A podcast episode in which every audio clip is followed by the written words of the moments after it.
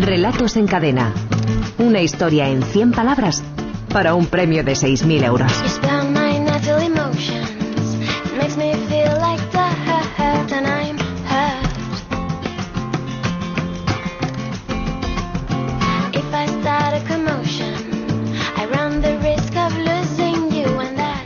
Saludamos a Víctor Lorenzo, 32 años, es de Balaguer, en Lleida. Víctor, buenas tardes, buena tarde. Hola, ¿qué tal? Buenas tardes. ¿Qué tal, Víctor? ¿Cómo estamos de ánimos y de, y de nervios? Bien, bueno, esperando, a ver. Bueno, habéis tenido un, un invitado como prólogo de lujo esta tarde, ¿eh? ¿No os podéis quejar? Sí, sí, ya ves, sí, sí.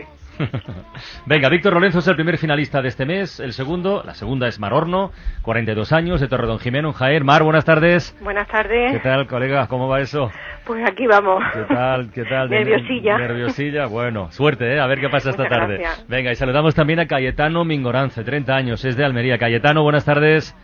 Hola, muy buena. ¿Qué ¿Qué tal? tal? ¿Jugaste a fútbol esta semana o qué? Eh, no, eh, se me olvidó decir la semana pasada que ante todo soy motero. Ah, amigo, ¿qué moto tienes? Tengo una Yamaha Pacer 600. 600. O sea, esta no, esta- Es que no. un amigo, un, un amigo al final me ha hecho la bronca, por no decirlo. Bueno, pues ya está, queda dicho, ¿eh? Venga, Muy bien, mucha suerte en la final de este mes. Venga, vamos Javier con la lectura de los relatos y, y votamos, ¿no? Vamos con ello porque, porque además el ganador pasará a la gran final, o sea que hoy hay emoción al máximo. Emoción al máximo. Venga, el primero, el relato de Víctor Lorenzo se titula, se tituló en su día Obsolescencia.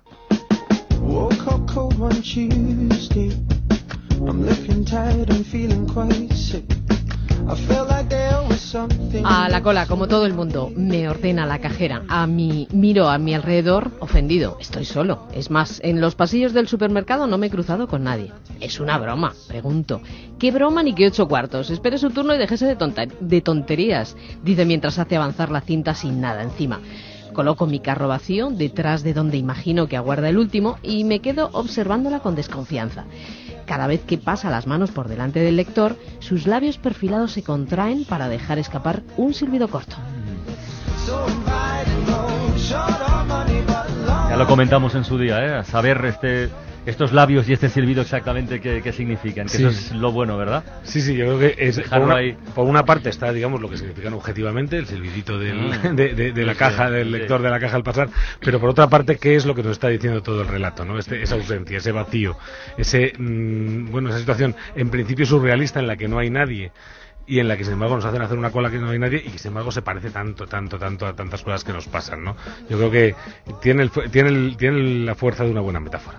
Bueno, pues en esta rueda que va girando constantemente del concurso de relatos en cadena, a partir de la frase final de, de esta historia, sus labios perfilados se contraen para dejar escapar un silbido corto, construyó su propia historia Mar Horno y la tituló Locura familiar.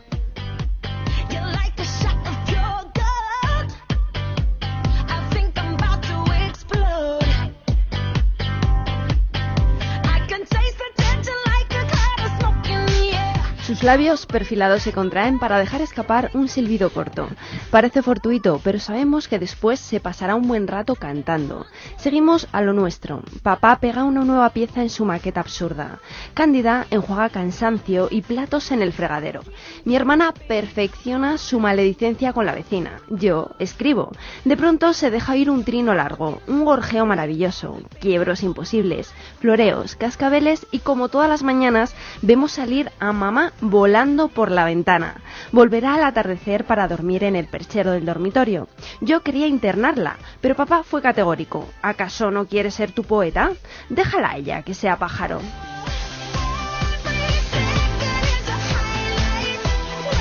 Bueno, o no. ¿O no? claro. Pero la verdad es que a mí me encanta el relato porque se podía decir, había el título de una canción que se llamaba Maneras de vivir, ¿no? Sí, sí, sí. Pues, pues yo creo que maneras de vivir, ¿no? Eso es lo que cuenta este relato, ¿no?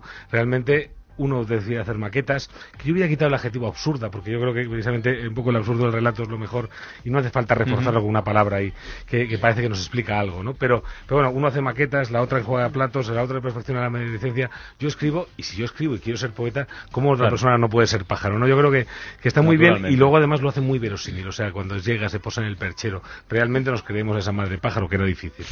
Venga, el tercer finalista de este mes, Cayetano Mingorance, su relato se titula Cosas de niños.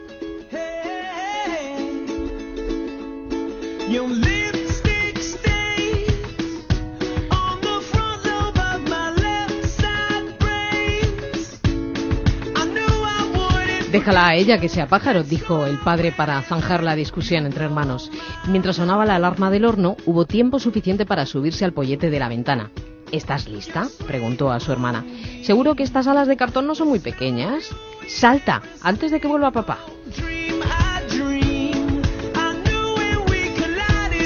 Un modelo de pájaro más peliagudo, ¿eh? Bastante más peliagudo, ¿eh? Bastante más peliagudo y, y sobre todo, ya lo decíamos el otro día, es uno de esos relatos que a uno le deja el alma encogida por, por quizás lo que tiene eso, ¿no? Que el padre hace una cosa aparentemente intrascendente y decide cuál de los dos hijos se tira, ¿no? Yo creo que, que es la, la- ese es el contraste tremendo que tiene el relato, ¿no? Lo, lo pequeño que es lo que hace el Mm. padre, que dice cualquier venga, déjala que juegue y tal, y sin embargo lo que está decidiendo sin saber, ¿no? Yo creo que también nos pasa lo mismo. En la vida muchas veces eh, las cosas funcionan así. Son grandes historias. De nuestros tres finalistas, hay que elegir una para que pase a la gran final del concurso Relatos en Cadena. Vamos a votar. Y los primeros en votar son ellos. Cayetano, ¿por cuál de los otros dos te, te inclinas tú? A ver. Pues me gusta mucho Locura Familiar, de Mar. Vale. Mar Horno tiene un voto. Mar, ¿tú por quién votas? Yo voto por Obsolescencia de Víctor Lorenzo. Víctor tiene un voto también. ¿Y tú, Víctor? Pues está difícil, pero me quedaré con cosas de niños, de Cayetano. Con Cayetano. Tenemos aquí un triple empate. Tenemos el voto del el voto popular, El voto que popular. llamamos, y el voto del director de la Escuela de Escritores. Si hace falta algo más, ya veremos. Pero de momento estos dos. A ver. Bueno, pues, a ver, el voto popular es el siguiente. Para obsolescencia, 55 votos. Para cosas de niños, 62. Y para locura familiar, 109. Con lo cual el voto va para locura familiar. ¿Y el tuyo? Y el mío, el mío, yo, la madre pájaro me puede. Locura familiar también. Pues Mar Horno, eh, cómo se ríe. Oye, felicidades. Pasas a la, pasas a la gran final Muchísimas ya por el mes gracias. de junio ¿eh? del concurso Relatos en Cadena. Felicidades Pues venga, de corazón. Muchas gracias, Carmen. Muchas Cayetano y gracias. Víctor, eh, seguid mandando relatos, amigos, que esto no termina aquí. ¿eh? Muy cerquita habéis estado. gracias. Venga, adiós. un abrazo. A ver, deberes, Javier. Vale, pues teníamos para la próxima semana, ya para este domingo, antes de las 6 de la tarde, para que nos envíen los relatos a partir de la siguiente frase. Antes de que vuelva papá. Antes de que vuelva papá. A partir de esa frase en no más de 100 palabras a través de la página web www.escueladeescritores.com. Bueno, y esta tarde algo más en la ventana, ¿eh? porque resulta que mañana se celebra por segunda vez en toda España el Día de las Librerías, y eso lo queremos destacar. Se trata de un acontecimiento que tiene como objetivo, bueno, pues acercar estos espacios de lectura a los ciudadanos. Desde la Asociación Colegial de Escritores han redactado además un manifiesto en favor de la celebración de esta jornada y apoyan el papel que tienen las librerías, dicen, como ventanas de libertad y trincheras frente a la incultura que lo son, sin duda. Nuestra compañera Laura Piñero ha recorrido librerías muy distintas en Madrid para comprobar cómo sobreviven y cómo se reciclan para seguir llegando a su público, a los lectores. Las librerías eran espacios dedicados a la venta de libros, hasta que la humanidad se coló por las ventanas y se iluminaron centenares de libros en estanterías interminables. La inauguró mi abuelo en el año finales de, de los 40 y, y enseguida empezó a trabajar mi padre con mi abuelo y luego pues estamos sus hijas, que somos las que hemos eh, heredado el negocio. La familia Bardón representan el librero de toda la vida. Comenzaron a comprar libros por afición y acabaron vendiendo para otros. Nos dedicamos a libros impresos en siglos XVI, XVII y XVIII principalmente. Sin pretenderlo, se han convertido en el modelo de librería que leíamos en los libros. También sienten que representan a un tipo de negocio que peligra. Y para que la gente joven pues dijéramos que se introduzca en este mundo y empiece a gustarles es muy complicado. A pesar de las dificultades, se niegan a cambiar la esencia de la librería del abuelo, de lo antiguo a lo nuevo. La marabunta de lavapiés es el modelo de librería de moda, el de la gente que no quiere leer sola.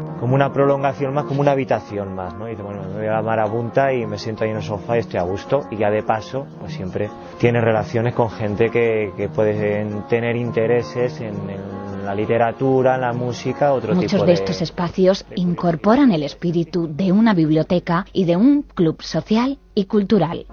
Pues yo en la Marabunta organizo, junto con otro compañero, con César, organizo el, el café literario, que es una cosa que hacemos una vez al mes.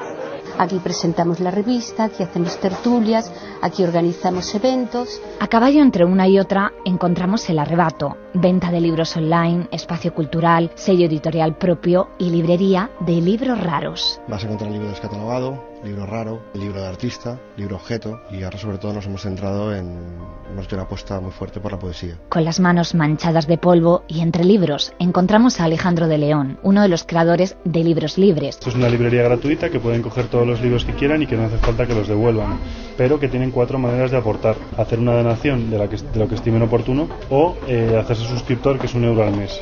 Y es- o sea, creo que hay que buscar la originalidad y, luego sobre todo se puede combinar el libro electrónico con el libro. O sea, nosotros creemos que hay público para todo. Aquí está lleno de gente todos los días que quiere el libro físico. Las librerías son como los libros. En ellas pueden pasar muchas cosas o casi ninguna, pero en todas hay una imagen que se repite, la de un lector que se encuentra con un libro.